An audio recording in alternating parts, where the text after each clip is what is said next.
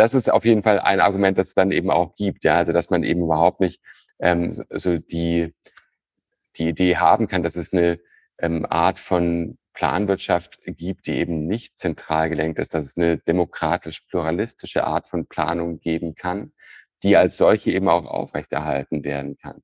Und ich denke, das ist aber auch eine, das ist eine Debatte, die heute geführt werden muss, auch gerade gegen neoliberale Vorstellungen, ne? dass es eben einmal diese Möglichkeiten gibt und dass es natürlich auch gerade, glaube ich, für liberale Demokratien eine ganz entscheidende Frage sein wird, in welcher, also welche Möglichkeiten, ähm, sagen wir mal, einer robusten staatlichen Wirtschafts- und Finanzpolitik und auch einer ambitionierten ähm, Wirtschafts- und Finanzpolitik es gibt, nicht zuletzt aus einem Systemwettbewerb heraus. Ne? Herzlich willkommen bei Future Histories, dem Podcast zur Erweiterung unserer Vorstellung von Zukunft. Mein Name ist Jan Groß und ich freue mich sehr, heute Thomas Biebricher begrüßen zu dürfen. Thomas ist Professor am Department for Management, Politics and Philosophy der Copenhagen Business School und hat ausgiebig zur Geschichte, Gegenwart und zur politischen Theorie des Neoliberalismus geforscht. Sein kürzlich bei Surkamp erschienenes Buch trägt folgerichtig genau diesen Titel Die politische Theorie des Neoliberalismus. Das heutige Gespräch, das fügt sich ganz ausgezeichnet in eine Reihe anderer Episoden von Future Histories ein. Ein kleiner Teilstrang könnte man sagen. Denn auch mit Thomas spreche ich heute eher so im hinteren Teil der Folge über alternative Gouvernementalität. Das ist etwas, was mich anhaltend beschäftigt und ich möchte euch in diesem Zusammenhang gerne auf ein paar Episoden hinweisen, die eine sehr schöne Ergänzung darstellen zum heutigen Gespräch, nämlich Episode 11 mit Frieda Vogelmann zu alternativen Regierungskünsten, Episode 25 mit Josef Vogel zur Krise des Regierens und Folge 3 der zweiten Staffel mit Ute Tellmann zu Ökonomie als Kultur. Ich denke, dass in all diesen Episoden wichtige Hinweise, wichtige Elemente für eine Auseinandersetzung mit der Frage alternativer Gouvernementalität enthalten sind. Und äh, ich finde, dass das auch ein Thema ist, das äh, absolut weiter verfolgt werden sollte. Und das heißt, solltet ihr Autorinnen und Autoren kennen, die in dieser Richtung arbeiten und von denen ihr glaubt, dass sie in Future Histories gut hineinpassen würden, dann schreibt mir bitte gerne unter jan at futurehistories.today. Das gilt im Übrigen auch für andere Themen. Wenn ihr das Gefühl habt, okay, hey, das wäre jetzt aber spannend und der Jan sollte sich das doch mal angucken, vielleicht wäre das was für eine Folge, dann bitte gerne schreibt mir. Ich äh, freue mich immer wieder sehr über diese kleinen Perlen, die mich da erreichen, die ich auch immer wieder gerne aufgreife hier in Future Histories. Bevor es jetzt losgeht, möchte ich noch Wilfried, Fabian und Rudolf danken und ich möchte Judith aus ganzem Herzen als Patronin von Future Histories begrüßen. Vielen, vielen Dank für deine, für eure Unterstützung. Das freut mich wirklich sehr und hilft ungemein. Und ich möchte nochmal auf das ganz großartige kollaborative Podcast-Transkriptionsprojekt hinweisen, das sich gerade formt. Und zwar um die Future Histories Episoden auch in Schriftform zugänglich zu machen. Wenn ihr Future Histories jenseits der Geldform und jenseits der Mundpropaganda unterstützen wollt, dann ist eine Mitarbeit an der Transkription wirklich ein ganz großartiger Weg, dies zu tun. Ihr findet dazu in den Show Notes sowohl ein FAQ als auch eine E-Mail-Adresse. Wenn ihr da also gerne mitmachen wollt, was mich total freuen würde, dann meldet euch doch bitte unter transkription at futurehistories.today. Tausend Dank schon jetzt von meiner Seite und Grüße an Dirk an dieser Stelle, der das Ganze angestoßen hat. Vielen Dank auch dir, Dirk.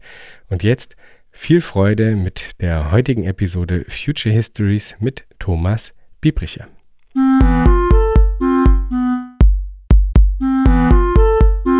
Herzlich willkommen, Thomas. Hallo. Ich fange ja grundsätzlich gerne mit Definitionsfragen an. In deinem Fall, da hat es natürlich eine ganz besondere Note, denn äh, wie du in deinem Buch auch richtigerweise ausführst, ist der Begriff des Neoliberalismus auf der einen Seite omnipräsent, vor allem von Seiten der Kritik. Wird er eigentlich ziemlich schnell und auch äh, allgegenwärtig, kann man sagen, gezückt. Auf der anderen Seite finden sich wenige, die sich heutzutage selbst als Neoliberale bezeichnen würden. Das hat dazu geführt, dass der Begriff Neoliberalismus auf den ersten Blick zum reinen Kampfbegriff degradiert ist und manche meinen auch, man solle ihn deswegen ad acta legen. Du plädierst aber in deiner Arbeit dafür, dass Neoliberalismus als analytischer Begriff trotz alledem Sinn macht, also jenseits der reinen Kampfrhetorik. Was ist Neoliberalismus? Ja, das ist tatsächlich eine komplizierte Frage ähm, und man kann da sehr weit ausholen. Ähm, ich will jetzt einfach kurz skizzieren, wie ich versuche, äh, mich diesem Begriff anzunähern. Und ähm, die grundsätzliche Intuition ist zu sagen, vor dem Hintergrund dessen, was du geschildert hast, nämlich, dass es heutzutage nur sehr wenige Leute gibt, dass, die das wirklich für sich verwenden würden. Es gibt tatsächlich ein paar Thinktanks, die das mittlerweile wieder machen, aber man ist schon sehr zurückhaltend, ähm, sich selbst als neoliberal zu bezeichnen. Und vor dem Hintergrund ähm, habe ich die Herangehensweise gewählt, zu rekonstruieren, äh, was denn mit dieser Agenda verbunden wird von denjenigen, die sich selbst tatsächlich als Neoliberale bezeichnet haben. Und es gibt tatsächlich solche, ähm, so in der Mitte des vorigen Jahrhunderts, in der Mitte des 20. Jahrhunderts. Ähm, und ich versuche zu verstehen, ähm, wie es überhaupt zum Aufkommen dieses Begriffs kommt und was für ein Projekt damit verbunden ist. Und der Gesamtkontext des Aufkommens des Neoliberalismus ist sicherlich die Krise des Liberalismus damals, bezeichnet durch Weltwirtschaftskrise, Sowjetkommunismus, ähm, aber auch das Aufkommen europäischer Faschismen und des deutschen Nationalsozialismus in den 20er und dann vor allem in den 30er Jahren. Ähm, und darauf wird reagiert mit dem Versuch einer Erneuerung des Liberalismus. Also man kann das festmachen an dem mittlerweile recht bekannten auch äh, Walter Lippmann Kolloquium 1938 in Paris stattfindend. Und da ähm, findet sich eben in den Protokollen zum ersten Mal dieser Begriff des Neoliberalismus. Und wenn man sich die entsprechenden Diskussionen auch im Umfeld dieses Kolloquiums anguckt, dann stellt man fest, es geht tatsächlich um eine Revitalisierung der liberalen Agenda, die stark unter Druck ist, also der Liberalismus, der stark in der Defensive zu jener Zeit ist. Ähm, aber was auch klar damit verbunden ist, ist die Einsicht, äh, dass es nicht nur externe Gründe sind, die zu diesem Niedergang oder zu, zu dieser Krise geführt haben, sondern eben auch das, was von den Neoliberalen, die sich dann als solche bezeichnen, ähm, als Fehlentwicklung innerhalb des Liberalismus angesehen wird im Laufe des 19. Jahrhunderts. Unter anderem auch die Verkürzung auf einen laissez-faire Wirtschaftsliberalismus. Und ähm, nun, letztendlich würde ich sagen, dass daraus eine Agenda folgt, äh, die sich runterbrechen lässt auf, auf eine Problematik, würde ich eben sagen. Ich würde sagen, Neoliberalismus lässt sich schlecht fassen als eine Reihe von ähm, Glaubenssätzen oder Doktrinen oder sowas, sondern das ist eher ein Problem, das geteilt wird von allen Neoliberalen. Vor dem Hintergrund dessen, was ich gerade gesagt habe, dass es ähm, nicht überzeugend ist für die Neoliberalen, ähm, sich in Richtung laissez-faire Liberalismus zu orientieren und das dementsprechend auch wirklich schlecht bezeichnet ist als ähm, die Doktrin selbstregulierender Märkte, ähm, ergibt sich daraus eine Problematik, die sich fragt, wie können denn funktionierende Märkte hergestellt und aufrechterhalten werden? Was sind die Bedingungen der Möglichkeit für funktionierende Märkte? Und das wäre meiner Ansicht nach, also aus meiner Sicht eben die bestmögliche äh, Definition, die natürlich immer noch relativ indirekt bleibt natürlich, aber nichtsdestotrotz glaube ich auch in der Lage ist, ähm, doch eine hinreichende Unterscheidbarkeit zu gewährleisten, dessen, was Neoliberalismus ist, auch im Unterschied zu ähm, einem klassischen Liberalismus, aber auch zu Spielgarten, Spielarten der Sozialdemokratie, Keynesianismus und so weiter, aber eben trotzdem auch breit genug ist, um die doch große Heterogenität in diesem Feld ähm, zu erfassen. Denn äh, es gibt natürlich ganz unterschiedliche Arten und Weisen, das auszubuchstabieren. Also und es gibt ganz unterschiedliche Vorstellungen auch dessen, was die Voraussetzungen für funktionierende Märkte sind. Es gibt auch eine kleine Debatte darüber, was überhaupt funktionierende Märkte sind. Aber insgesamt ähm, herrscht da die, die, äh, die Sichtweise vor, dass es vor allem um funktionierendes Preissystem geht, das gewährleistet sein muss. Und dafür muss eine bestimmte Infrastruktur ähm, eben ähm, bereitgestellt sein oder muss praktisch den Markt umgeben, damit sowas funktioniert. Und das ist Neoliberalismus. Das finde ich total interessant, denn es läuft ja so ein bisschen der verbreiteten Meinung entgegen, dass wir es bei Neoliberalismus mit einer Form von Laissez-faire-Liberalismus zu tun hätten.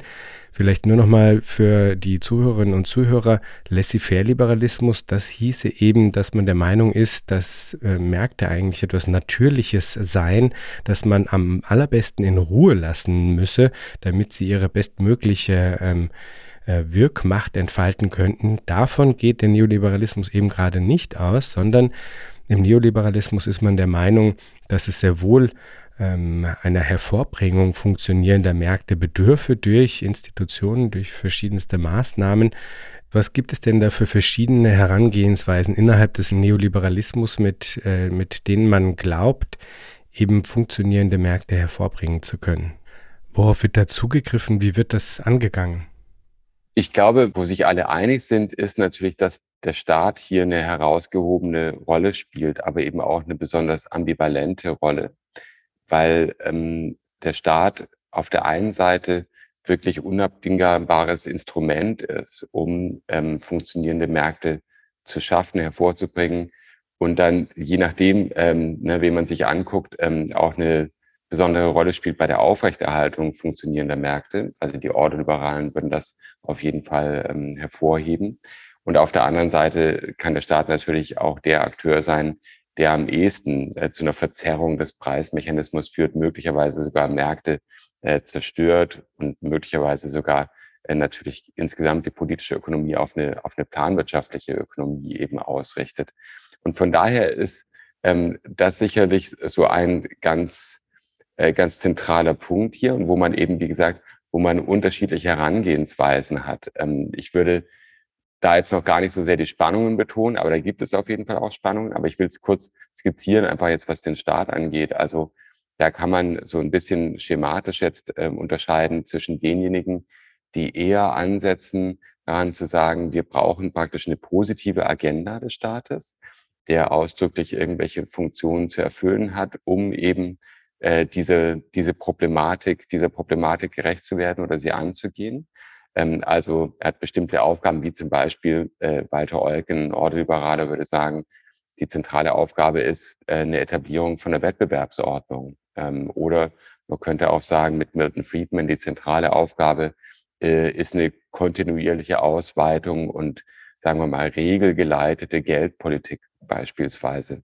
Ähm, dann gibt es andere, die sagen, es ist schwierig, diese positive Agenda auszubuchstabieren, ähm, aus, aus diversen Gründen.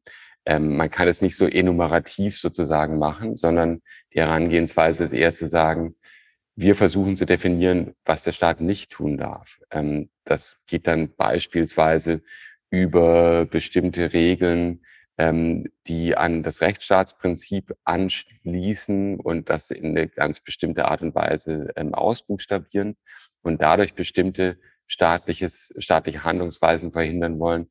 Aber auch ganz konkret beispielsweise bei jemandem wie James Buchanan, ähm, der sich ein Balanced Budget Amendment vorstellt, so eine Art Schuldenbremse, wo eben gesagt wird, der Staat darf nicht bestimmte laufende Ausgaben durch Schulden finanzieren, sondern muss sie durch laufende Einnahmen finanzieren. Also das sozusagen als, als Beispiele für diese unterschiedlichen Ausrichtungen. Und dann gibt es auf der anderen Seite auch nochmal die Frage, wo setzt man an, möglicherweise bei der Staatsstruktur? Also wo es gar nicht so sehr um die Agenda staatlichen Handelns geht und Nichthandelns, sondern wo man sagt, der Staat muss auf eine bestimmte Art und Weise aufgebaut sein, um einerseits Funktionen erbringen zu können, auf der anderen Seite eben bestimmte Sachen gerade nicht machen zu können. Und da kann man so ganz ähm, ja, also ganz allgemein unterscheiden zwischen denjenigen, denen es eigentlich um das geht, was ich ne, als eine, Rezentrierung von Souveränität bezeichnen würde. Ähm, das ist, wird dann unter dem Stichwort des starken Staates teilweise auch verhandelt, wo gesagt wird, der Staat muss in die Möglichkeit versetzt werden, eben diese Aufgaben zu erfüllen und ihnen gerecht zu werden. Das heißt möglicherweise, dass er sich frei machen muss vom Einfluss von Interessengruppen, möglicherweise auch sich ein Stück weit isolieren muss, allgemein gegenüber demokratischer Einflussnahme. Und dann gibt es auf der anderen Seite diejenigen, die sagen, es braucht eigentlich eine Dezentrierung staatlicher Souveränität. Und das kann man sich dann so vorstellen, dass staatliche Souveränität praktisch äh, verstreut wird auf unterschiedliche staatliche Ebenen, also auf eine subnationalstaatlichen Ebene, dass man eine Dezentralisierung hat im Sinn von ähm, einer starken föderalistischen Vorstellung. Und auf der anderen Seite aber auch sagt, dass bestimmte Kompetenzen ähm, auf die supranationale Ebene migrieren müssen sozusagen. Und dann ist man sehr schnell im Bereich von Europäischer Union, aber auch anderen ähm, internationalen Rahmenordnungen, die es gerade eben nationalstaatlichen Akteuren verunmöglichen sollen, bestimmte Einflussnahmen eben nach wie vor vorzunehmen, gerade in wirtschafts- und finanzpolitischer Hinsicht. Da klingt jetzt schon äh, vieles an, was äh, zu einem späteren Zeitpunkt auf jeden Fall noch angesprochen werden soll, nämlich äh, dann beiden, also am Anfang und am Ende habe ich mich jetzt hier direkt an die EU äh, erinnert gefühlt, sowohl als du im Zusammenhang mit Buchanan die Schuldenbremse angesprochen hast, als auch in Bezug auf die letzten Ausführungen, die mich sehr an die spezifische Konstruktion der EZB erinnern. Aber äh, zuvor würden mich noch so ein paar grundsätzliche Sachen zu Märkten interessieren, denn wenn die geteilte Aufgabe des neoliberalen Projektes die Auseinandersetzung mit den äh, Bedingungen der Möglichkeit funktionierender Märkte ist, dann geschieht das ja äh, aus dem Glauben heraus, dass Märkte eine nicht nur wichtige, sondern eine unerlässliche Funktion erfüllen. Also für die Ökonomie, aber auch im weiteren Sinne für hm, man könnte vielleicht sagen, soziale Ordnungsbildung im Allgemeinen. Ja? Äh, welche Funktion ist das aus Sicht der Neoliberalen? Gibt es da unterschiedliche Lager und hat sich diese Auffassung bezüglich der Aufgabe und den Möglichkeiten von Märkten vielleicht auch über die Zeit hinweg geändert? Ja, das ist eine interessante Frage. Ähm, also ich glaube, es gibt schon eine Bandbreite an Positionen. Ähm, es gibt einmal diejenigen, die, glaube ich, betonen würden, äh, ich habe da insbesondere Milton Friedman und Friedrich August von Hayek im Blick, aber ein Stück weit auch James Buchanan, ähm, die immer noch stark machen würden, ähm, was denn eigentlich auf Märkten passiert äh, und da auf, de, auf das Tauschverhalten ähm, abzielen würden. Und das ist noch, das hängt dann noch stärker an einer alten Tradition dran, die auf Adam Smith äh, zurückgeht, wo eben bekannterweise gesagt wird, Märkte entstehen dadurch, dass äh, Menschen die natürliche Neigung zum, zum Tauschen haben. Ähm, und da hat man eben äh, noch in gewisser Weise die Natürlichkeit der Märkte. Und die Vorstellung, dadurch, dass es sich hier um freiwillige Tauschhandlungen hat, handelt, die ja in beiderseitigem Interesse per Definition sein müssen, also jedenfalls bei Smith, sonst würden sie nicht zu, zustande kommen. Ähm, deswegen ähm, hat das auch eine selbststabilisierende Wirkung ähm, auf Märkte. Und dann ist insgesamt die Tendenz im neoliberalen Denken, wie ich es geschildert habe, eigentlich sich dagegen zu wenden und das als zu harmonistisch eigentlich anzusehen und dementsprechend eben zu sagen, nein, wir brauchen eben gerade stabilisierende Kräfte, weil Märkte sich nicht unbedingt selbst erhalten und auch nicht von selbst einfach so ähm, entstehen. Aber nichtsdestotrotz, also ich, ich will die Spannungen aufrechterhalten und eben schon auch sagen, es ist nicht alles so ganz eindeutig, weil, wie gesagt, wenn man sich dann anguckt, bei Leuten wie Hayek und ähm, Friedman und Buchanan, die betonen das sehr stark und ähm, die, also und das äh, ist dann Teil von der Argumentation, wo gesagt wird, was ist denn eigentlich das Tolle an Märkten? Und da geht es eben gerade darum, ähm, um die Abwesenheit von Zwang. Das ist deren, äh, also ein wichtiges Argument, ist nicht das einzige, aber das ist eben ein, sagen wir mal, normativ sehr schlagkräftiges Argument, weil man kann natürlich eine funktionale Begründung anbringen und dann würden, glaube ich, alle Leute ähm, im neoliberalen Lager sagen, aber auch darüber hinaus muss man ja auch sagen, dass äh, natürlich die, der Koordinationsmechanismus des Marktes ähm, und die Art und Weise, wie dadurch mit Knappheit äh, umgegangen wird, dass das eine große Stärke ist eben. Und da kommt wieder das Preissystem ins Spiel, etc. etc. Aber ich will kurz noch bei der sozusagen ethisch-normativen Frage bleiben, ähm, denn das ist schon auch interessant.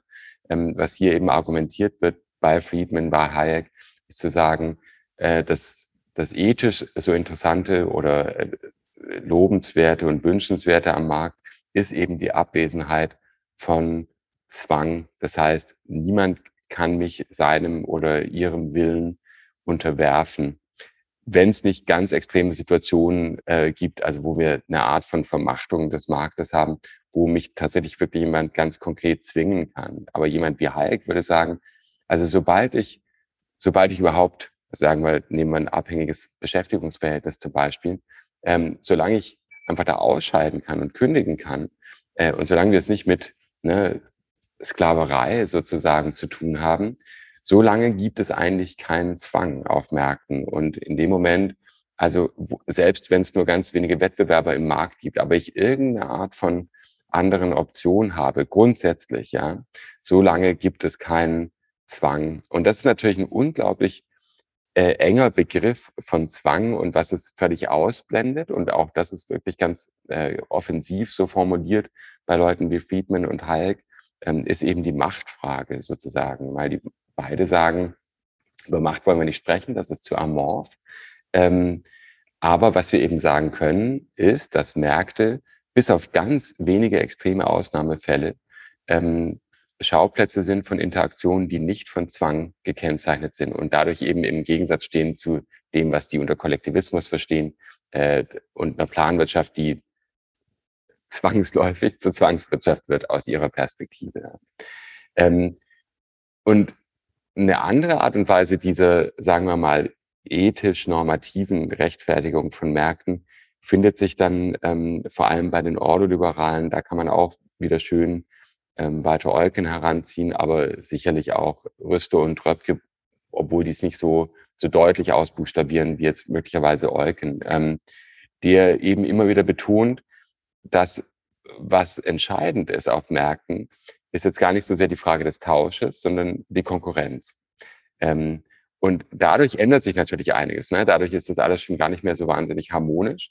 Äh, und man müsste auch sagen, ja, das Bild, das bei Smith gezeichnet wird, aber teilweise dann auch bei Leuten wie Friedman oder so, ähm, das, das ist nicht so ganz das, äh, was da stattfindet, jedenfalls aus ordoliberaler Perspektive, die eben gerade diesen Konkurrenzgedanken so stark machen. Aber was dann Eucken eben ähm, herausarbeitet, sehr pointiert, ist, dass worum es geht auf Märkten, ist eine bestimmte Art von Konkurrenz, die eben normativ hervorzuheben ist. Und das ist die Leistungskonkurrenz.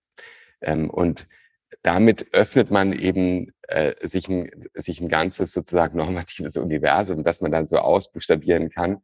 Ähm, wenn wir in dem Moment, wo dieser Leistungsbegriff da ist, ähm, haben wir natürlich auch die Möglichkeit, beispielsweise ähm, Ungleichheit zu rechtfertigen, ja, in den Marktergebnissen, ja, in, solange das auf Leistungen basiert und solange eben auch Wettbewerb auf Leistungen basiert, ähm, lässt sich sehr, sehr, sehr viel normativ rechtfertigen. Und Eugen sagt ganz deutlich, es darf eben nicht die Möglichkeit von Profiten oder Renten geben, ähm, denen nicht in irgendeiner Art und Weise ein, ein Leistungsäquivalent ähm, gegenübersteht. Also das bedeutet natürlich, ähm, man muss gegen Monopole vorgehen, denn die können Profite erwirtschaften oder Renten erwirtschaften, ähm, die eben nicht mit einer realen Leistungsverbesserung oder einer Qualitätsverbesserung für Konsumenten ähm, einhergeht.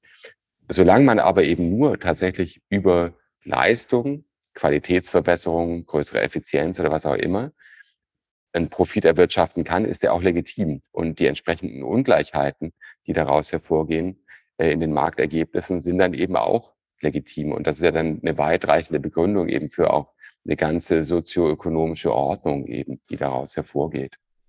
Bevor wir da vielleicht nochmal ein bisschen weiter eintauchen, als schnelle Nachfrage, wie ist dann mit Erbschaft? Also wie wird das äh, konzeptionalisiert? Wurde eine komplette Verzerrung denn? Ja, genau. Also und ich würde sagen, im angloamerikanischen Neoliberalismus ähm, ist das nicht was, was so sehr breit diskutiert wird, aber es wird sehr prominent diskutiert ähm, von Alexander Rüstow. Äh, bei Eucken klingt es an, aber Rüstow spricht es sehr deutlich an und hat auch wirklich ähm, ausgearbeitete Vorschläge, wie das gehen soll ähm, und wie eben praktisch große Erbschaften in gewisser Weise aufgeteilt werden müssen und sollen, äh, so dass eben das nicht verzerrt wird, was er Staatgerechtigkeit nennt. Ähm, dann das ist natürlich auch Teil der ganzen des ganzen Arguments für äh, einen Leistungswettbewerb. Es kann natürlich nicht sein, dass manche dann schon mit einem gewissen Vorsprung starten in diesen Wettbewerb rein. Äh, und bei Rüsto wird es sehr deutlich ähm, gesagt, ja, und auch eine sehr radikale Position vertreten. Und man muss es sagen, das ist ja einfach nur konsequent. Also wenn man sagt, wir brauchen eigentlich maximalen regulierten Wettbewerb, ja, also das ist ja immer, eine, es soll auf eine bestimmte Art und Weise konkurriert werden, ähm, aber das muss eben so intensiv wie möglich sein, dann ist es ganz klar, dann kann es eben äh, nicht diese Art von Ungleichheit geben aufgrund von äh, hohen Erbschaften und, und Familienunternehmen, die dann immer weitergegeben werden in die nächste äh, Generation. Die müssen, die müssen aufgespalten werden, sagt Rusto. Ähm, und das ist natürlich schon, ja, schon vergleichsweise radikal. Es wird aber dann auch so über die Jahre hinweg äh, nicht mehr ganz so radikal formuliert. Also Rüstow wird dann irgendwann mal ähm, Chef bei der Aktionsgemeinschaft äh, Soziale Marktwirtschaft. Und da wird es nicht mehr so in den Vordergrund geschoben, sagen wir es mal so. Aber ne, man, wird, man sagt immer noch, Chancengleichheit, Staatgerechtigkeit ist wichtig, aber jetzt nicht mehr mit so einem ganz radikalen äh, Erbschaftssteuerprogramm. Ja, mir würden da jetzt eigentlich noch zwei weitere Aspekte sogar einfallen, nämlich zum einen Märkte als ähm, Entdeckungsmechanismus. Da gibt es ja diesen einen bekannten Aufsatz von Hayek zu diesem Thema. Und das zweite, äh, eigentlich im Zusammenhang mit Hayek auch wieder, und dessen Einmischung in die äh, sogenannte Socialist Calculation Debate, denn da hat er ja vor allem Märkte stark gemacht als Orte der ähm, dezentralen Informationskollektion eigentlich oder auch Informationskoordination. Und ähm, ich finde es dann immer interessant zu gucken, okay, was sind denn dann die Argumentationslinien, mit denen behauptet wird, dass aber eben nur Märkte in der Lage seien, diese Aufgaben zu bewältigen. Und gerade in Bezug auf den zweiten Punkt, die dezentrale Informationskoordination, da gilt es ja durchaus zu fragen, und das ist hier in Future Histories immer wieder auch gemacht worden, zu fragen, inwiefern denn nicht unter heutigen technologischen Bedingungen genau diese Frage auch nochmal neu verhandelt gehört. Und äh, insofern finde ich es auch da spannend, eben sich diese, diese Argumentationslinien anzugucken. So, warum sagt man, dass Märkte die einzigen Verfahren sein sollen, um diese Dinge zu leisten? Ja, also um direkt bei dem letzten Punkt anzusetzen, also das würde ich schon, das würde ich schon auch so sehen. Also ähm, ich finde, unter Bedingungen des 20. Jahrhunderts ist das Argument von Hayek, dass der Markt ähm, auf jeden Fall ja ein sehr, sehr leistungsstarker Mechanismus ist zur Koordination und tatsächlich zur Entdeckung von Bedürfnissen und zur Entdeckung von Problemlösungen, die in irgendeiner Art und Weise diese Bedürfnisse befriedigen. Das ist erstmal prima facie keine schlechte Idee, würde ich sagen. Also kein schlechtes Argument, äh, würde ich zunächst mal sagen. Also das muss man erstmal ernst nehmen. Der Hintergrund von, von Hayek ist ja einfach zu sagen, womit wir es zu tun haben und warum wir diese Märkte brauchen. Ähm, es ist letztendlich ein, ich würde sagen, das ist ein Wertpluralismus. Das liegt ähm, am Grund dieser Herangehensweise. Und zu sagen, ähm, wir haben eine derart große Spannbreite an Dingen, die Menschen wollen ähm, und entsprechenden Problemlösungen, die gebraucht werden. Ähm, das ist so komplex, ähm, dass wir es nur über Märkte leisten können. Weil es wird ja immer wieder gesagt auch, naja, also jedenfalls, also es gibt Leute, die das einräumen. Ich glaube, also Hayek würde ich sagen, ein Stück weit, jemand wie Röpke beispielsweise auch, die würden sagen, na gut, in der Kriegswirtschaft, ne, wo wir die Konzentration haben auf bestimmte Güter, die jetzt ganz dringend produziert werden müssen, kriegsrelevante Güter und dementsprechend eben auch äh, planwirtschaftliche Instrumente brauchen und dann eben auch bestimmte andere Dinge ne, nur rationiert zur Verfügung stehen und so weiter.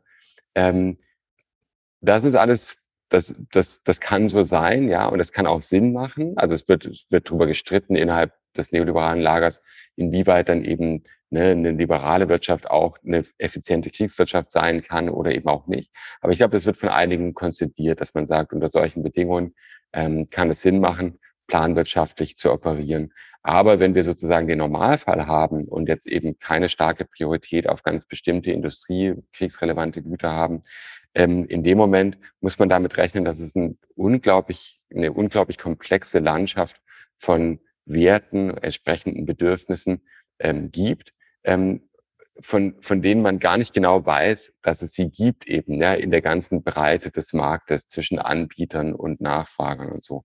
Und deswegen ist ja immer das Argument, es gibt all dieses dezentrale, dezentral vorhandene Wissen ähm, und Angebot und Nachfrage müssen praktisch gematcht werden und das funktioniert nur über diesen Marktmechanismus, der eben dann in dem Sinn als Entdeckungsverfahren äh, funktioniert, als es einfach bestimmte äh, ja, Problemlösungen gibt, die gar nicht wissen, dass sie eine Problemlösung sind äh, für bestimmte Bedürfnisse ähm, etc. etc.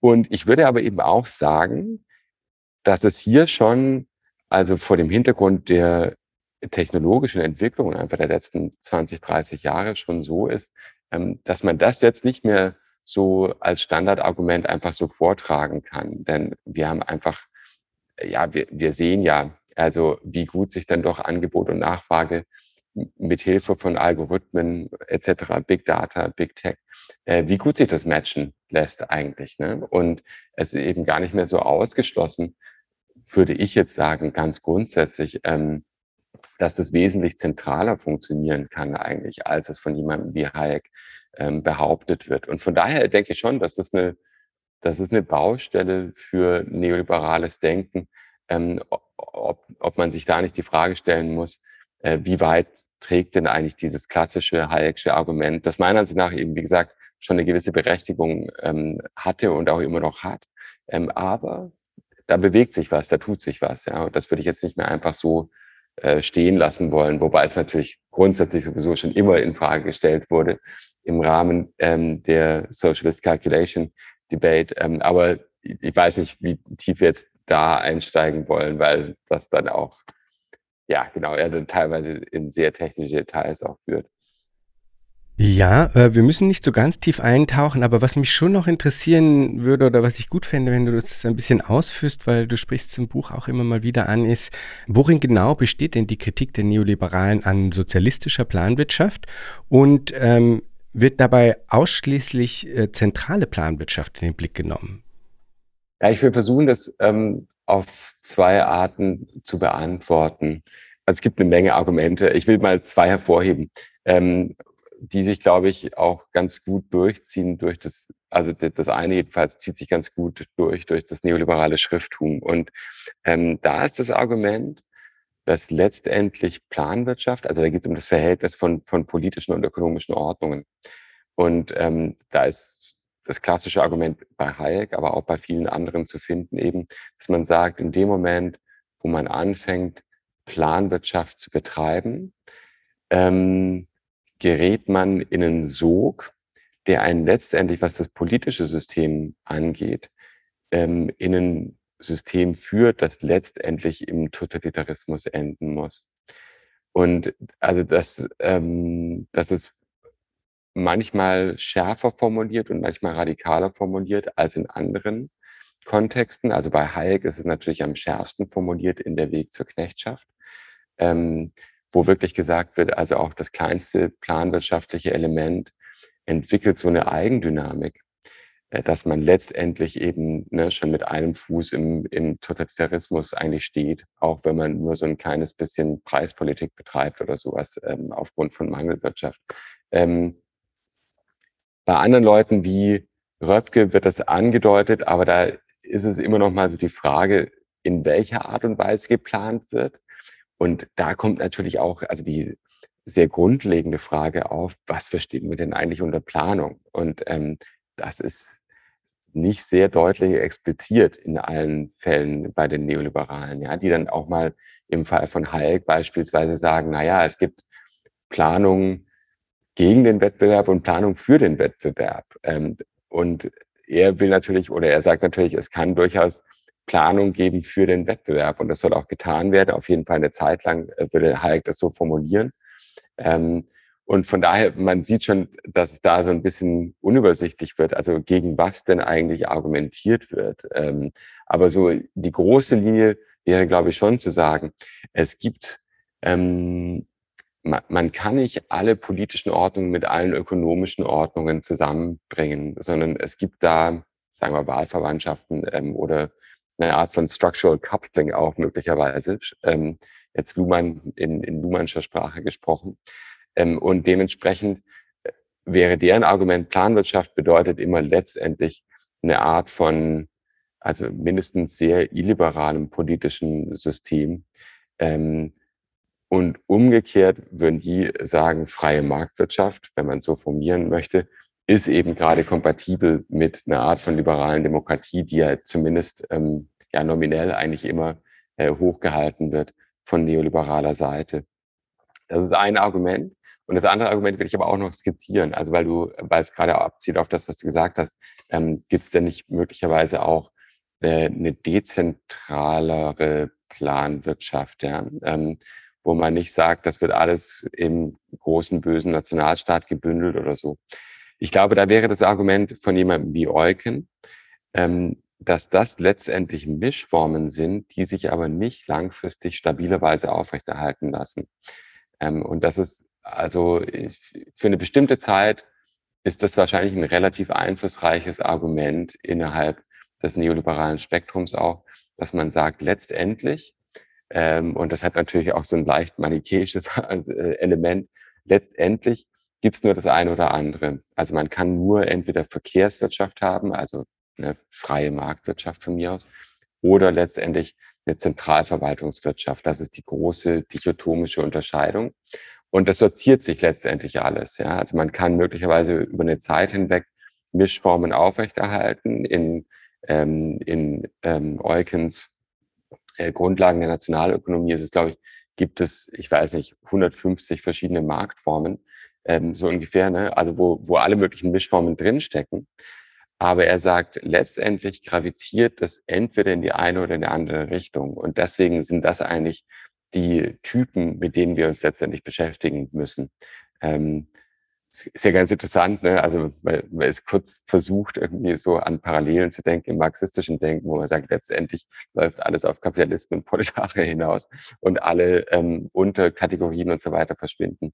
Ähm, aber das ist auf jeden Fall ein Argument, das es dann eben auch gibt, ja, also dass man eben überhaupt nicht ähm, so die die Idee haben kann, dass es eine ähm, Art von Planwirtschaft gibt, die eben nicht zentral gelenkt ist, dass es eine demokratisch-pluralistische Art von Planung geben kann, die als solche eben auch aufrechterhalten werden kann.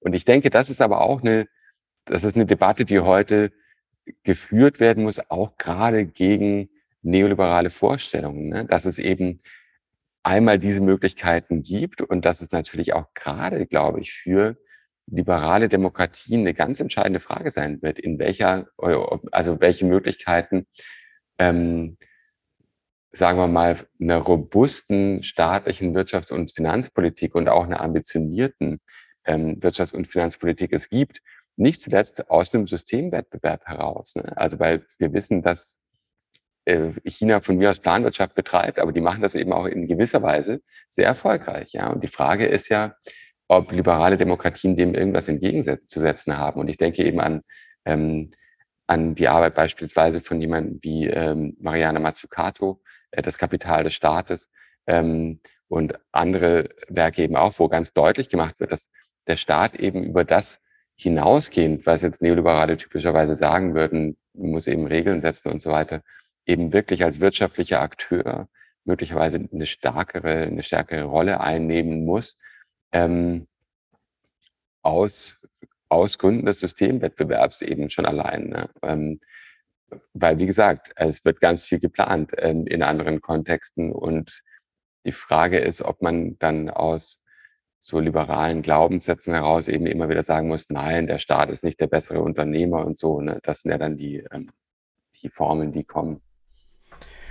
Ähm, das finde ich einen ganz interessanten Punkt und äh, würde da sogar noch ein bisschen einen, einen Schritt weiter gehen. Wie ist denn dann die Argumentationslinie, mit der dieser angebliche Sog begründet wird? Also du hattest ihn ja angesprochen, sowohl in Bezug auf diese vornehmliche Kategorisierung, in die das am Ende dann doch immer zurückfallen würde, als auch bei Hayek in äh, Road to Serfdom einfach ganz äh, klar ausgesprochen sozusagen. Der erste Schritt sozusagen dahin würde quasi zwangsläufig dann dahin führen. Aber was ist die, die Argumentation? Argumentation, warum dem so sei. Ich erinnere mich da auch dran, dass in einem Buch erwähnt wird, dass Keynes äh, irgendwie in der Replik auf, ich weiß es nicht, ob es auf Road to Serfdom war oder ein anderes Buch, jedenfalls geschrieben hat, so, okay, aber wo ist die Linie? Wo ist die Trennlinie? Was, wo, wo ziehst du die? Ja? Was, wie wird das dann argumentiert, ja, dass angeblich dieser Sog bestünde? Ja, ähm, genau, also das ist eine ganz, ganz berühmte Replik von, äh, von Keynes, der äh, tatsächlich einen Brief an Hayek schreibt, ähm, die sich auch beide eben sehr, sehr gut verstanden, nach dem, also im, im Zuge des Zweiten Weltkriegs sich kennengelernt haben äh, und zusammen evakuiert waren und ähm, sich persönlich so einigermaßen geschätzt haben. Ich glaube, Hayek fand, äh, fand Keynes immer zu elitär in gewisser Art und Weise. Ähm, aber wie auch immer, also die ähm, auf jeden Fall im Kontakt geblieben sind auch danach und ähm, und Keynes eben auf diese sehr britische Art und Weise sagt, ich stimme eigentlich mit allem überein, aber übrigens, ähm, der entscheidende Punkt wäre doch, dass du sagst, äh, wo denn genau der Punkt gekommen ist, wo dann eben das, das, das planerische Element umschlägt und man dann eben in eine Dynamik reingerät, die sich nicht mehr zurückdrehen lässt.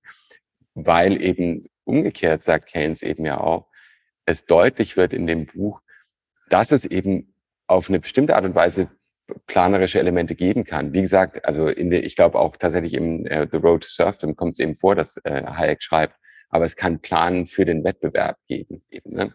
ähm, das läuft so auf, auf so eine Vorstellung hinaus, meiner Ansicht nach, dass der Markt eben eine, eine, eine Frage staatlicher Organisation ist in gewisser Weise. Ähm, und das ist eine Vorstellung, die für Hayek damals noch auch wirklich plausibel erscheint. Später ist dann alles sehr viel mehr in Richtung spontane Ordnung und so und Evolutionstheorie. Aber damals ähm, ist es noch eng verzahnt mit so eher ordoliberal geprägten Vorstellungen. Aber ich will jetzt nochmal die Frage aufnehmen. Ähm, ich glaube, es gibt, es gibt zwei Mechanismen, ja, die in, ähm, in Unterschied, also in beide in die gleiche Richtung wirken, aber an unterschiedlicher Stelle ansetzen. Es gibt auf der einen Seite sicherlich dieses Element, das später noch ähm, sagen wir mal, in Public Choice Spielarten des Neoliberalismus stärker ausbuchstabiert werden. Es ist einfach die Idee, in dem Moment, wo man staatlichen Instanzen und Akteuren Macht gibt, ähm, werden sie versuchen, diese Macht zu erhalten oder sogar auszubauen. Ähm, also in dem Moment, wo staatliche Instanzen die Möglichkeit haben zu intervenieren, ähm, planerisch tätig zu werden und damit natürlich über eine gewisse Macht verfügen, ähm, da werden sie versuchen, auf jeden Fall diese Macht aufrechtzuerhalten, aber möglicherweise sogar das versuchen auszubauen. Ähm, insbesondere dann, wenn wir über eine gewisse Zeit hinweg eben keine strikt rechenschaftspflichtige Macht haben, ähm, was möglicherweise staatlichen Agenturen gegeben werden muss, um diese planerischen Elemente zu verwirklichen.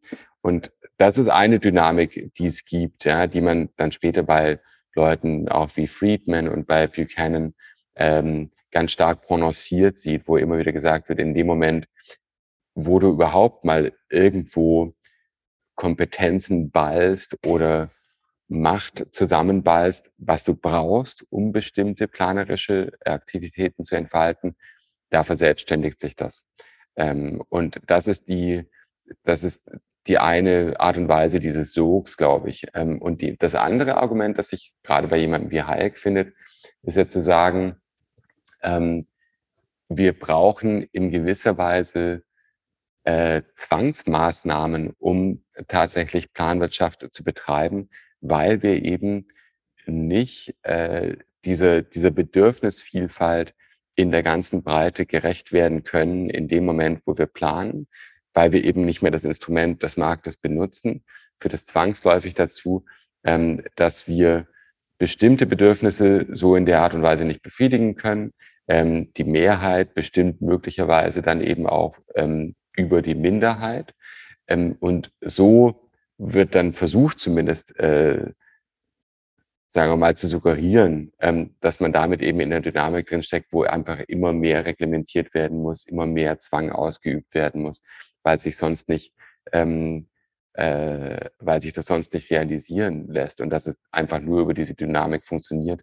Ich denke, da muss man schon nochmal ganz genau äh, drauf gucken. Also es gibt ja auch äh, schon auch eine, äh, eine Literatur dazu, die eben sagt, dass es nicht so zwangsläufig sein muss. Ja. Ähm, Und also ich habe es ja auch schon versucht anzudeuten, also auch bei den anderen Neoliberalen ist es so, dass man, glaube ich, das nicht in der Zwangsläufigkeit äh, kommen sieht, wie es bei Hayek der Fall ist, der schon wirklich so die radikalste Version dieses Slippery Slope Arguments hat. Ja, und also ich finde jetzt auf beiden Ebenen äh, überzeugt das nicht sonderlich, weil auf der ersten Ebene der, des Machtmissbrauchs sozusagen äh, fällt natürlich auf, dass ja die ökonomische Macht auf der anderen Seite wiederum konsequent ausgeblendet wird. Du hattest das schon angesprochen, ja. Wenngleich natürlich jetzt Monopole vielleicht schon am Schirm sind, aber ansonsten wird ja da einfach, gibt's ja da sehr, sehr, sehr, sehr massive äh, blinde Flecken und auch in Bezug auf die Frage der Bedürfnisbefriedigung, wenn das quasi das Argument sein soll, dann äh, also finde ich, erübrigt sich fast schon zu, zu sagen, dass ja im Kapitalismus äh, auch nur kaufkräftige Bedürfnisse befriedigt werden und die Leute, die sich nicht leisten können, deren Bedürfnisse werden natürlich nicht befriedigt. Also das ist eher ein, ein, äh, ein, eine, eine schwache Herleitung, finde ich jetzt, wenn, wenn, wenn das quasi der Endpunkt der, der neoliberalen Argumentation ist. Aber du hast schon angedeutet, da gibt es vielleicht auch noch andere äh, Punkte. Mich würde vielleicht noch ein Blick äh, interessieren auf äh, die Frage des Neoliberalismus als Gouvernementalität. Du hast dich ja auch mit dem Werk Foucaults äh, immer wieder und intensiv auseinandergesetzt. Foucault hat ja auch den Neoliberalismus ähm, durchaus intensiv in den Blick genommen. Was äh, bedeutet es, den Neoliberalismus als Gouvernementalität zu betrachten und was kommt dadurch vielleicht dann auch zum Vorschein? Ja, also wenn man ähm, hier so ganz klassisch ähm, Foucault selbst folgt, dann würde man zunächst mal sagen, wenn man den Neoliberalismus als Gouvernementalität verstehen möchte, dann bedeutet das, ähm, ihn als eine reflektierte Praxis des Regierens zu verstehen, würde ich sagen. Und das bedeutet, wenn man es weiter auseinanderpackt, praktisch, ähm, bedeutet das, dass es um eine bestimmte Regierungsrationalität geht, ähm, wo Fragen beantwortet, durch die Fragen beantwortet werden, wie was wird eigentlich regiert, ähm, wel welche Instanz regiert eigentlich ähm, und, und wie soll regiert werden und soll mehr oder weniger regiert werden. Das sind diese Fragen, die von einer bestimmten Rationalität beantwortet werden müssen. Und damit korrespondieren dann bestimmte Techniken oder Technologien, wie Foucault es bezeichnen würde. Ähm, und man kann das konkret machen, äh, denke ich, wenn man sich jetzt Foucaults Analysen anguckt, beispielsweise des amerikanischen Neoliberalismus. Ähm, Foucault interessiert sich sehr für Gary Becker natürlich. Ähm, und da könnte man das jetzt relativ leicht daran festmachen, dass man sagt, was hier regiert wird, sind natürlich Menschen. Ähm, und das ist ja auch was, was Foucault eben insbesondere interessiert, auch die Frage der Menschenführung eben auch. Aber ganz konkret ähm, könnte man sagen, eine zentrale Technik, ähm, die hier genutzt wird, ähm, ist die des, der Anreize eben, äh, aber auch der Responsibilisierung. Also ähm, die Idee, dass hier Akteure geformt werden durch eine bestimmte Art der Interpellation, ähm, die sich als eigenverantwortliche, freie Akteure verstehen, die eben auf Anreize reagieren ja, auf, ähm, auf, auf gute Anreize, auf Fehlanreize, ähm, mit Moral Hazard zu kämpfen haben, sozusagen. Äh, und ich glaube, das ist ein wichtiger Punkt, den ich, also wie soll man sagen, äh, da gibt es viele, viele Einsichten bei Foucault. Ein ganz wichtiger Punkt wäre schon, glaube ich, meiner Ansicht nach zu sagen, wenn man so ausbuchstabiert, dann ist man auch sehr schnell bei einer Art von Subjektivierungsregime also Neoliberalismus als Subjektivierungsregime. Und das ist ein Punkt, den ich eben sehr spannend finde. Ähm, äh, nicht alles, was Foucault zum Neoliberalismus sagt, ist, ist immer das Zielführendste und immer ähm, das, das Allerspannendste. Aber ich glaube, das ist ein ganz wichtiger Punkt, eben ähm, sich zu fragen, wie eben durch eine bestimmte Regierungsrationalität und bestimmte Techniken eben Subjekte geformt werden und wie eben dieser Homo economicus der es ja dann auch ein Stück weit ist, geformt wird, ähm, der ja dann, wie es Foucault formuliert, ein eminent regierbarer Mensch ist eben. Ne? Und äh, das, das halte ich schon für eine sehr, sehr wichtige Einsicht und es lenkt unseren Blick, glaube ich, eben auch ein Stück weit weg von diesen sehr makrologischen Fragen Staat, Markt, wie ist das Verhältnis und so weiter. Also das ist natürlich alles wichtig, aber man kann es eben dann doch nochmal runterbrechen auf eine sehr viel konkretere Ebene, eben wenn man sich fragt, was bedeutet das denn eigentlich, neoliberal zu regieren? Ähm, und da gibt es auch sicher auf der Makroebene bestimmte Antworten. Dann sagt man, naja, es müssen eben Regeln gesetzt werden und das darf nicht direkt in den äh, wirtschaftlichen Prozesse eingegriffen werden, sozusagen. Ähm, das sind, das ist eine Klasse von, von Antworten, aber es gibt eben auch dann sehr viel kleinteiligere Antworten, ähm, die sich eben daran festmachen, was sind das denn überhaupt für Menschen sozusagen oder was sind das für Entitäten, die wir regieren? Ähm, und das ist ja dann zunächst mal, es dauert ja eine ganze Weile in der Geschichte des Regierens, dass man überhaupt mal draufkommt, okay, wir regieren Menschen. Das ist eben äh, nicht, ne, wie in alten Zeiten bei Machiavelli eben das Territorium ist, über das man ähm, herrscht, sondern es werden lebende Menschen regiert, ähm, von denen man will, dass sie sich auf eine bestimmte Art und Weise verhalten eben. Ne? Ähm, und die mit einer Freiheit ausgestattet sind, die im klassischen Liberalismus eben noch als, ne, so als, äh, als Schranke und auch in gewisser Weise als absolute Schranke vielleicht verstanden wird, naturrechtlich begründet möglicherweise. Aber das ist dann im Neoliberalismus ja ganz anders, ja, wo diese Freiheit in gewisser Weise zur Verhandlungsmasse wird, beziehungsweise die sehr viel, ähm, sagen wir es mal so, sehr viel plastischer eben. Ne? Ähm, man, man kann da rangehen ähm, durch bestimmte Anreize und eben auch durch, ähm, durch Maßnahmen, die eben bestimmte Verhaltensweisen nicht so attraktiv erscheinen lassen. Ich denke, so kann man das ganz gut erläutern eben, ne? also was es bedeutet, Neoliberalismus als Gouvernementalität zu verstehen. Also was es, finde ich, auch äh, äh, leistet, ist, dass es ein bisschen auch auf diese Ebene verweist der politischen Imagination, wenn man so will, ja, weil ja das Reflektieren über die gute Form des Regierens sozusagen bedeutet ja auch immer oder verweist uns jetzt in Bezug auf den Neoliberalismus auch darauf, dass er ja bis zu einem gewissen Grad auch eine Erzählung ist, ein Narrativ davon, wie das gute Regieren auszusehen hätte. Also ich finde das spannend, dass das sagen in, auf dieser Ebene dann eigentlich nochmal äh, dieses Feld der politischen Imagination eben auch tangiert wird. Und auf genau dieser Ebene hört man ja jetzt immer wieder, äh, der Neoliberalismus äh, sei in der Krise.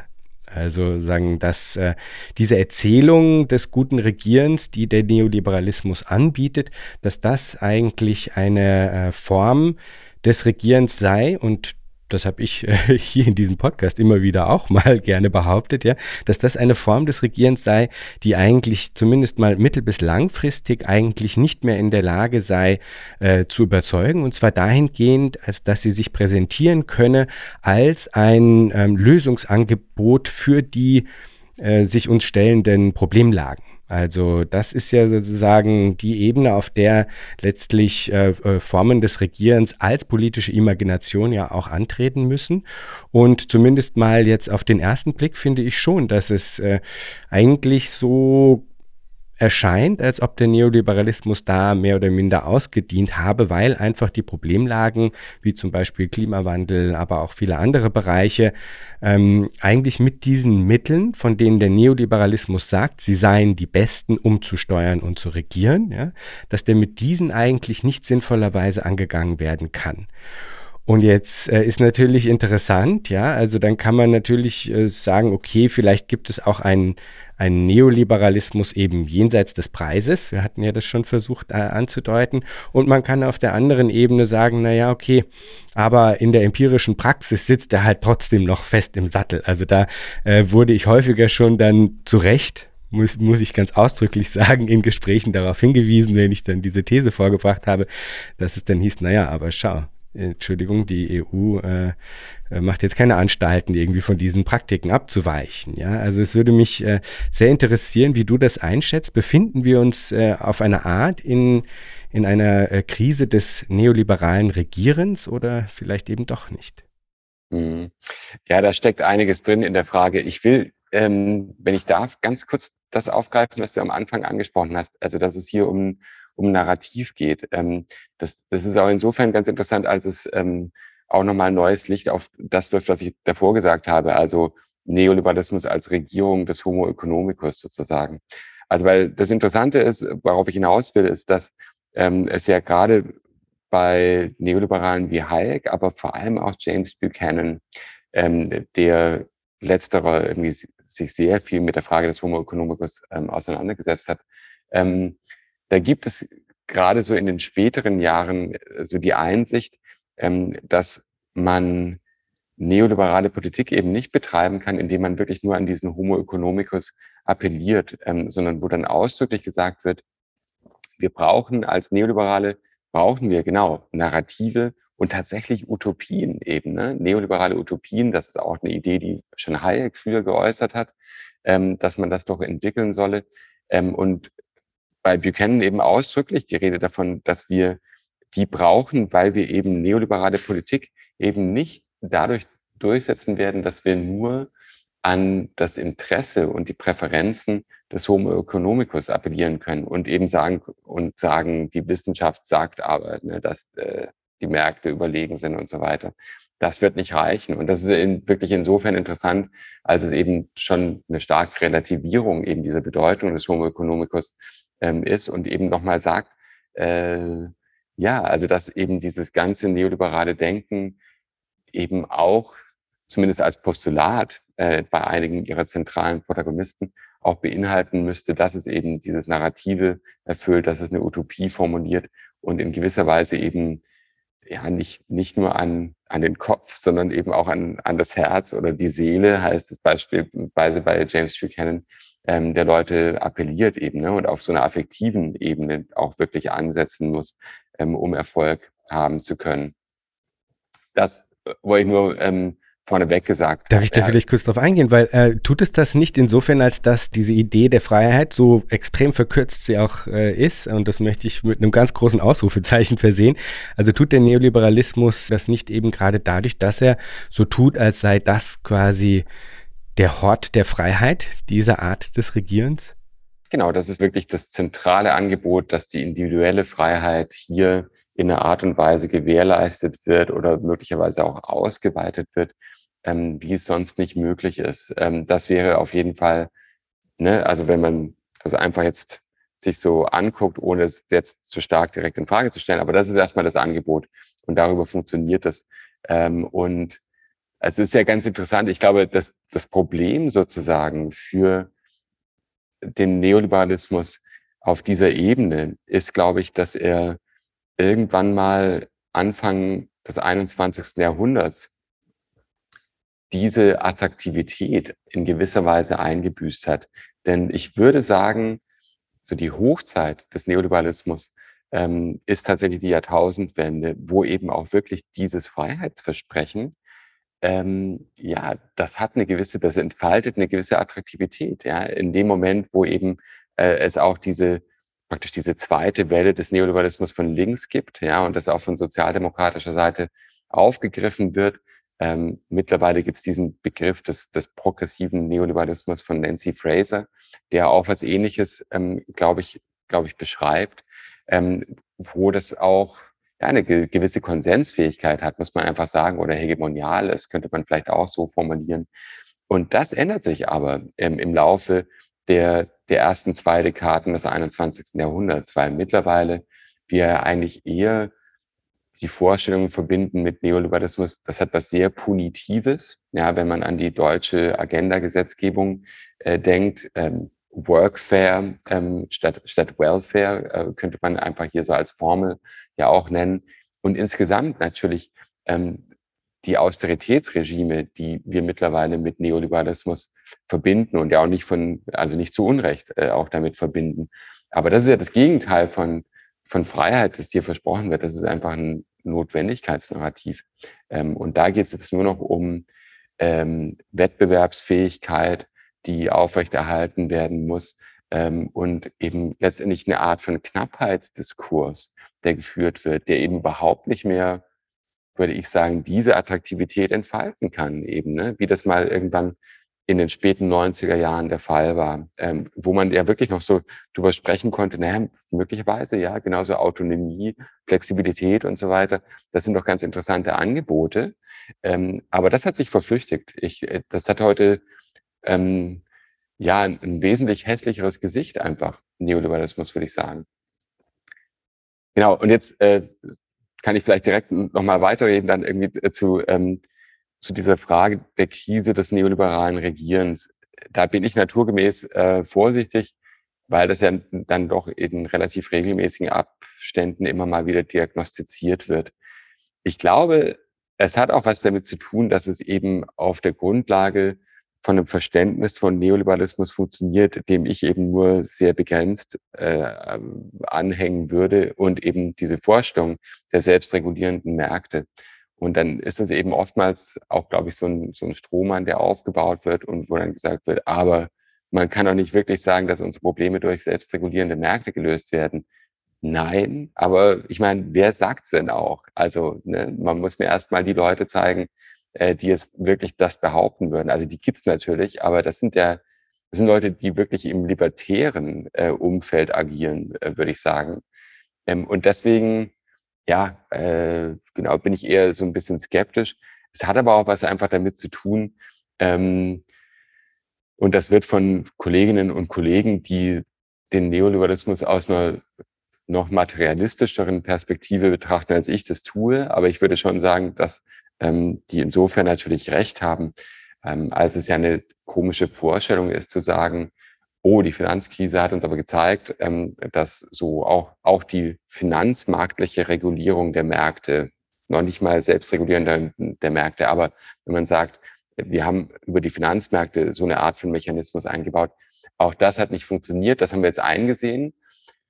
Und jetzt ist deswegen der Neoliberalismus am Ende. Aber so ist es natürlich nicht eben, ne? Also weil diese ganzen Vorstellungen eingelassen sind in Strukturen eben. Ne? Und die, ähm, es gibt dann die Formulierung von einem Embedded Neoliberalism, ja, also wo einfach unglaublich viele Strukturen und dementsprechend eben auch äh, Anreizstrukturen so stark geprägt sind durch diese Vorstellung, dass man die nicht einfach so abstreifen kann, sondern da sind dann institutionelle Fahrtabhängigkeiten drin und auch so Lock-in-Effekte, die dann zum Tragen kommen. Und deswegen ist natürlich wesentlich schwerfälliger die Entwicklung, wo man dann nicht immer sagen kann, aber jetzt haben wir es ja wieder gemerkt, auch über Corona, dass das so nicht funktioniert oder so. Und deswegen ähm, radikales Umsteuern oder so. Ich glaube, so schnell geht's eben wirklich nicht.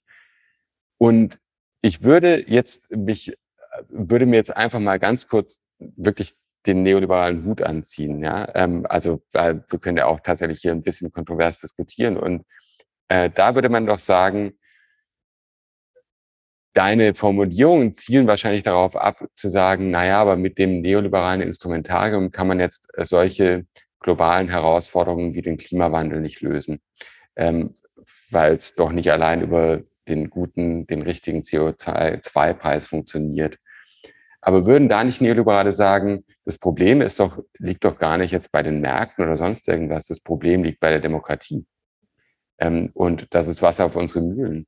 Ähm, denn was sich doch hier zeigt, ist das, was wir auch schon immer angemahnt haben, nämlich, dass demokratisch-staatliche Akteure sich ganz schwer damit tun, langfristige, ähm, komplexe äh, und auch gar nicht im nationalstaatlichen Rahmen bearbeitbare Probleme zu lösen. Ähm, das haben wir immer gesagt und deswegen haben wir immer gesagt, man braucht in bestimmten Bereichen eben tatsächlich eine Einschränkung von Demokratie. Wir brauchen eine viel stärkere, viel stärker regelgeleitete und aus den nationalen Foren ausgelagerte Politik, um diesen Art von, dieser Art von Problemen gerecht zu werden. Und dementsprechend wäre es nicht eigentlich total sinnvoll, statt, also nicht nur eine Schuldenbremse zu haben, sondern auch eine Klimabremse beispielsweise.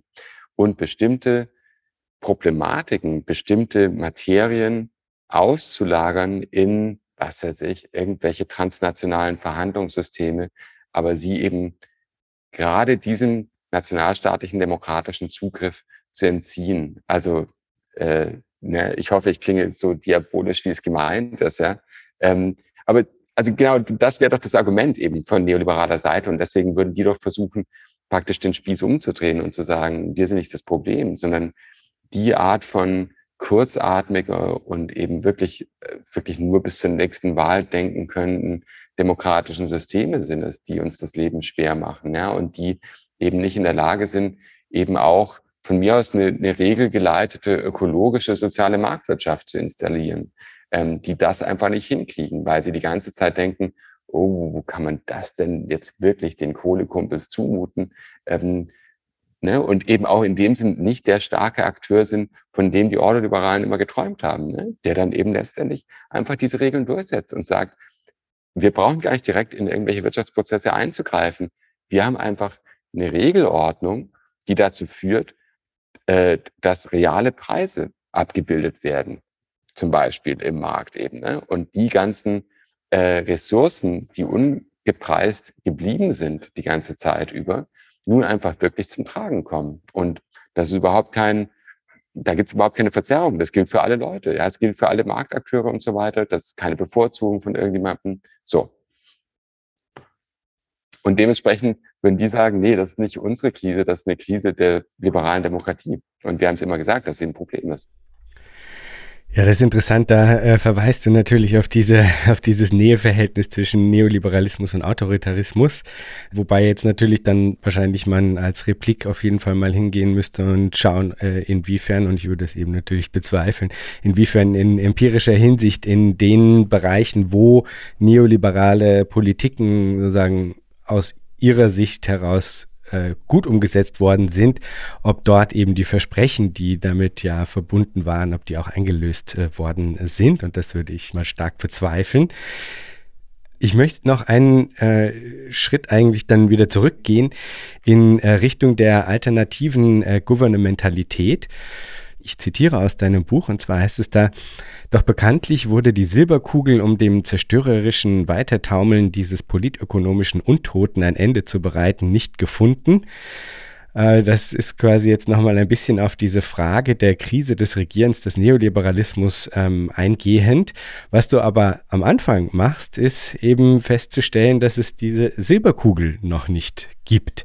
Und ich finde, sowohl auf der praktischen Ebene im Sinne anderer Politiken als auch in Bezug auf die damit unglaublich verbundene Ebene äh, der politischen Imagination gilt es eben, Antworten ähm, äh, zu entwickeln, an, alternative Antworten zu entwickeln. Und mich würde das äh, sehr interessieren, wie du das einschätzt. Was bräuchte es denn, um wirklich überzeugende alternative Gouvernementalitäten zu entwickeln? Wo gelte es da anzusetzen? Also ich habe da jetzt keine konkrete Antwort drauf, aber ich äh, will auf jeden Fall die Frage aufnehmen ähm, und insofern versuchen zu beantworten, als ähm, es ja immer wieder die, die Frage ist. Also wir stellen fest, es gibt schon immer mal wieder Momente, äh, wo wir schon eine Krise des neoliberalen Regierens verzeichnen können. Und ich würde schon zustimmen auch ähm, zu dem, was, was viele Leute seinerzeit gesagt haben, dass es 2008, 2009 gibt es wirklich einen Moment, ähm, wo wir wirklich eine zugespitzte Krise des Neoliberalismus haben ähm, und wo auch die Zustimmung ganz massiv erodiert und wo sich einfach so ein strategisches Möglichkeitsfenster öffnet würde ich sagen. Das, ähm, ich würde das jetzt nicht, also würde das jetzt gar nicht so inflationär verwenden wollen. Ich glaube, das passiert gar nicht so oft, aber da war auf jeden Fall ein Moment gekommen, ähm, wo es eine Möglichkeit gab, tatsächlich ähm, ne, doch eine, sagen wir mal, es gibt die schöne Formulierung der ökologischen Dominanz des Neoliberalismus. Das heißt, die anderen müssen sich im Zweifelsfall mehr an mich anpassen als ich an die anderen, dass man diese Dominanz brechen konnte.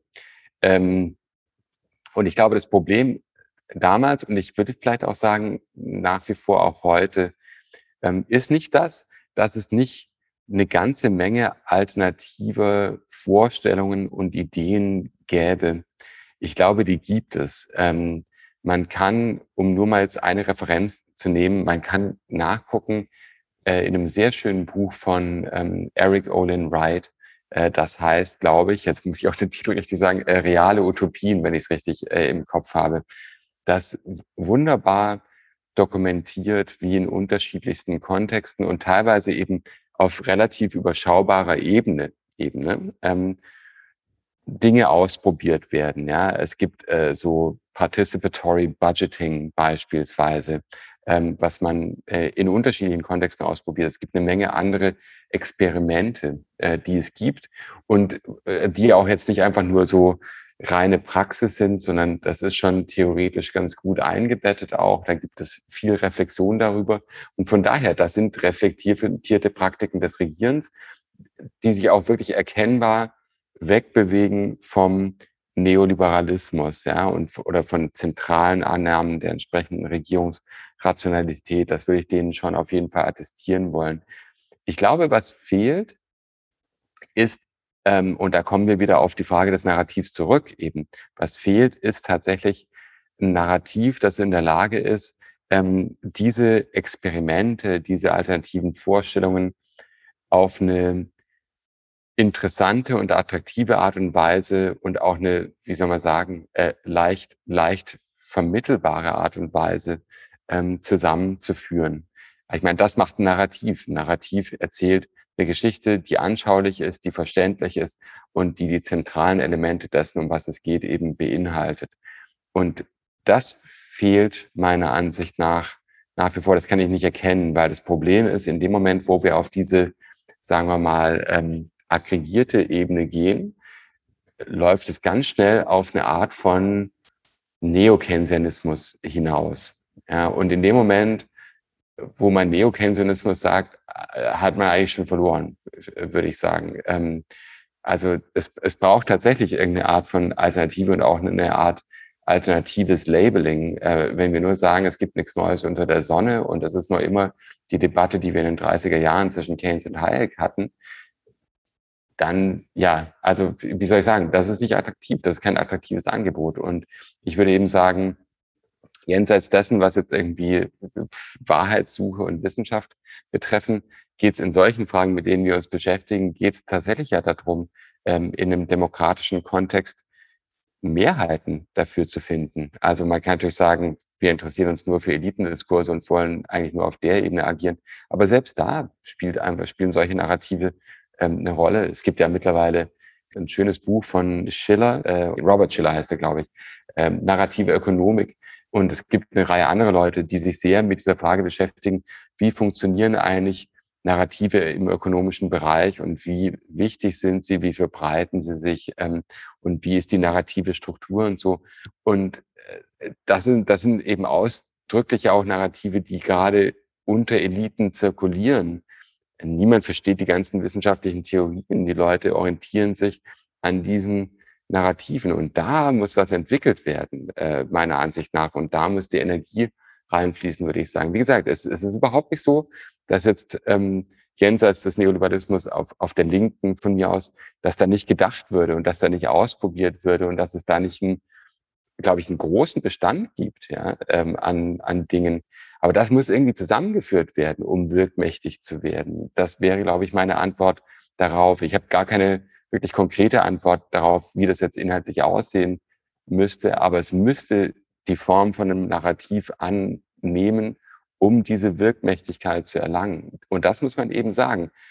Äh, in dem Buch steht ja auch ein etwas möglicherweise kontroverser Satz, wo, wo ich sage sinngemäß, es geht gar nicht darum, sich die ganze Zeit händeringend vom Neoliberalismus zu distanzieren, sondern man muss das durchdringen, um auch zu verstehen, was davon zu lernen gibt eben.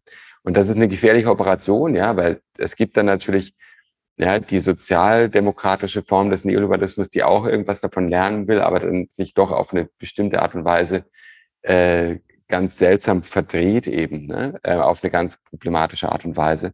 Aber ich würde sagen, was man auf jeden Fall von denen lernen kann, ist eben das narrative Strecken, ähm, die, die, die, die, die Beispielerzählungen, die Role Models und so weiter. Es gibt eine wunderbare Literatur darüber, ähm, wie Hongkong beispielsweise äh, so, so ein Ort ist, der mit allen möglichen mythologisierenden Elementen auch aufgeladen wird als das neoliberale Paradies eben. Ne? Und diese, ähm, diese Funktion erfüllt von einer neoliberalen Utopie.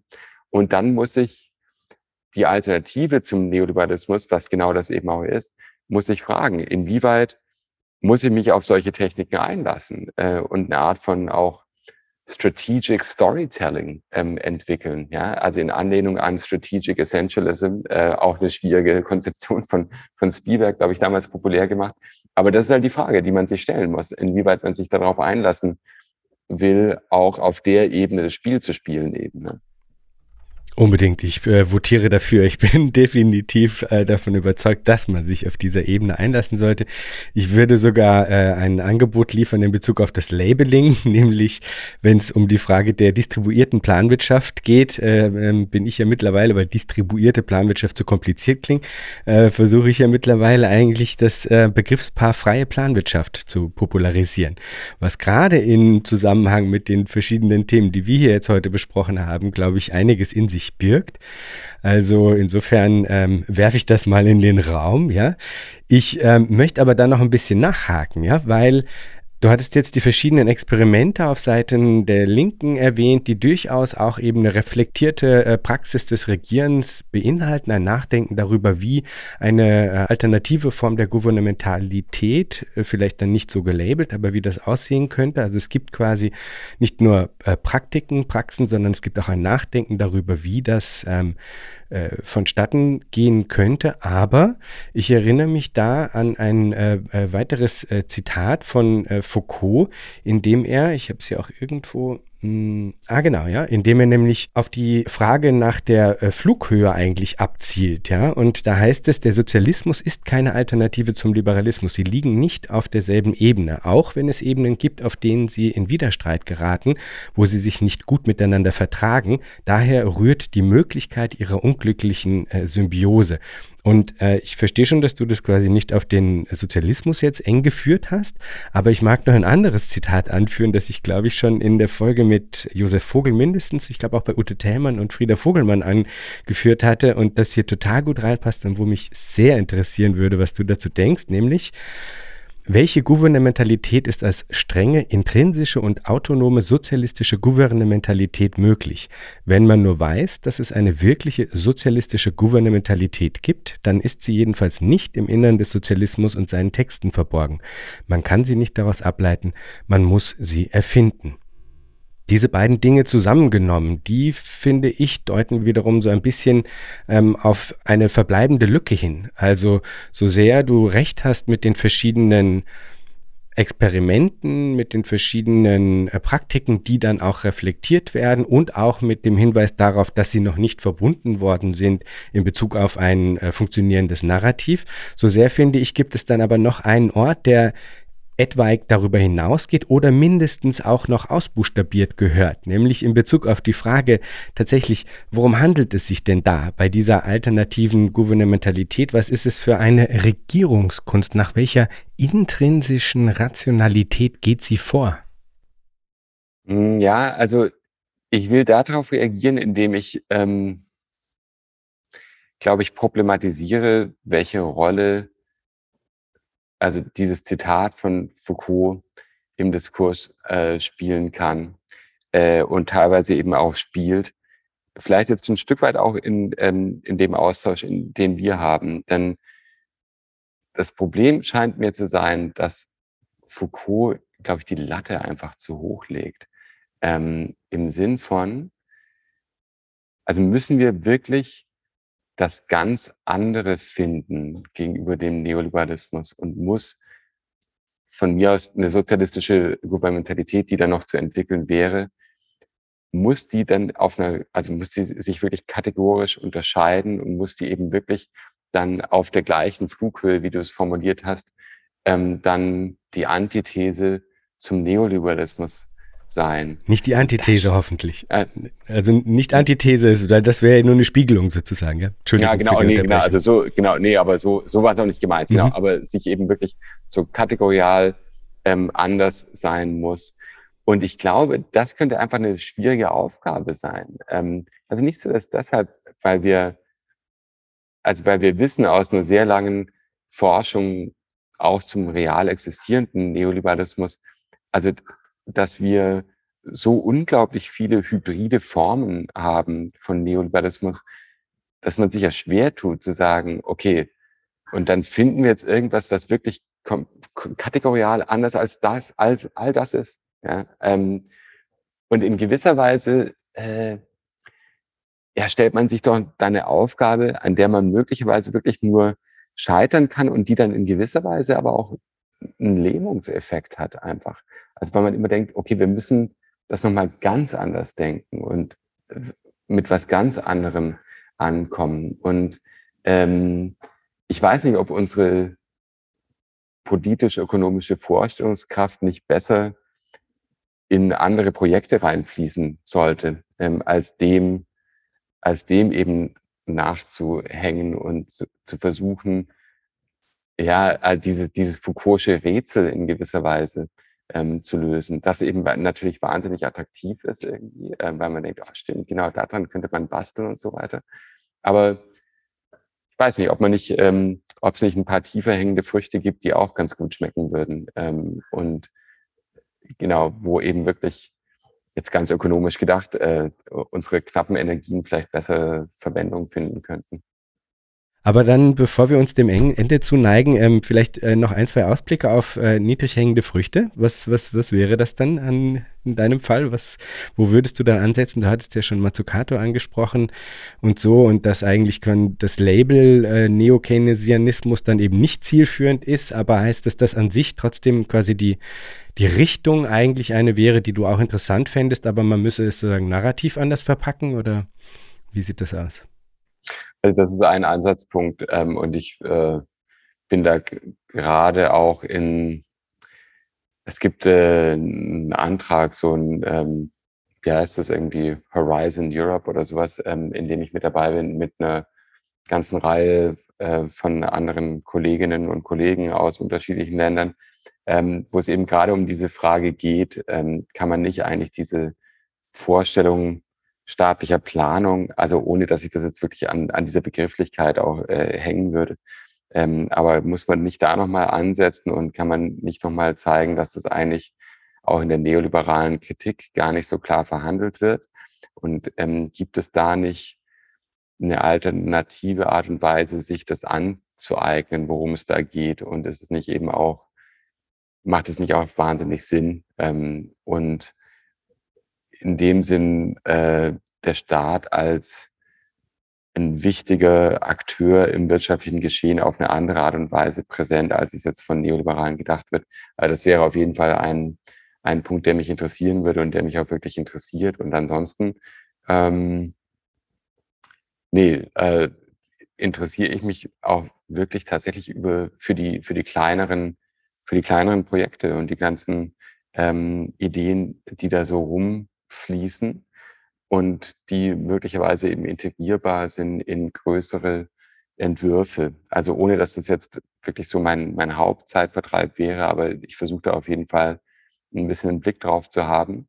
Äh, weil, wie gesagt, also man, man darf auf keinen Fall, glaube ich, den Eindruck äh, vermitteln, dass es da nichts gäbe eben. Ne? Und ähm, da gibt es eben auch wirklich richtig spannende Sachen. Aber wie gesagt, also diese Frage, welche Rolle der Staat spielen muss, als wirtschaftlicher Akteur, das ist auf jeden Fall was, was jetzt da an erster Stelle bei mir kommen würde. Thomas, am Schluss frage ich noch immer, wenn du dir Zukunft vorstellst, was stimmt dich freudig? Uiuiui, ähm, also ich glaube, die Hoffnung, dass vielleicht, ähm, was stimmt mich freudig? Also im Moment glaube ich, die Hoffnung, dass es nicht noch schlimmer wird ähm, gesprochen schon halb wie ein Konservativer, ne?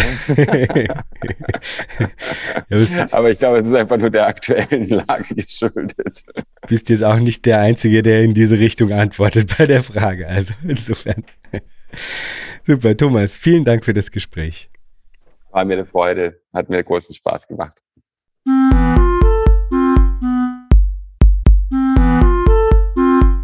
Das war Future Histories für heute. Vielen Dank fürs Zuhören. Shownotizen und vieles mehr findet ihr auf www.futurehistories.today. Diskutiert mit auf Twitter unter dem Hashtag Future Histories oder im eigenen Subreddit.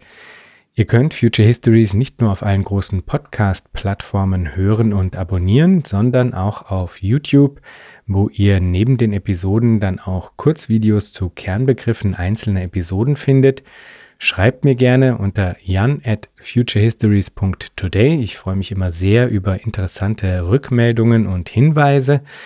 Wenn ihr Future Histories unterstützen wollt, dann könnt ihr das auf patreon.com-future histories oder auch via Spende auf unserer Homepage. Future Histories ist eine Produktion von Metalepsis, zu finden auf metalepsis.net. Bis zum nächsten Mal. Ich freue mich.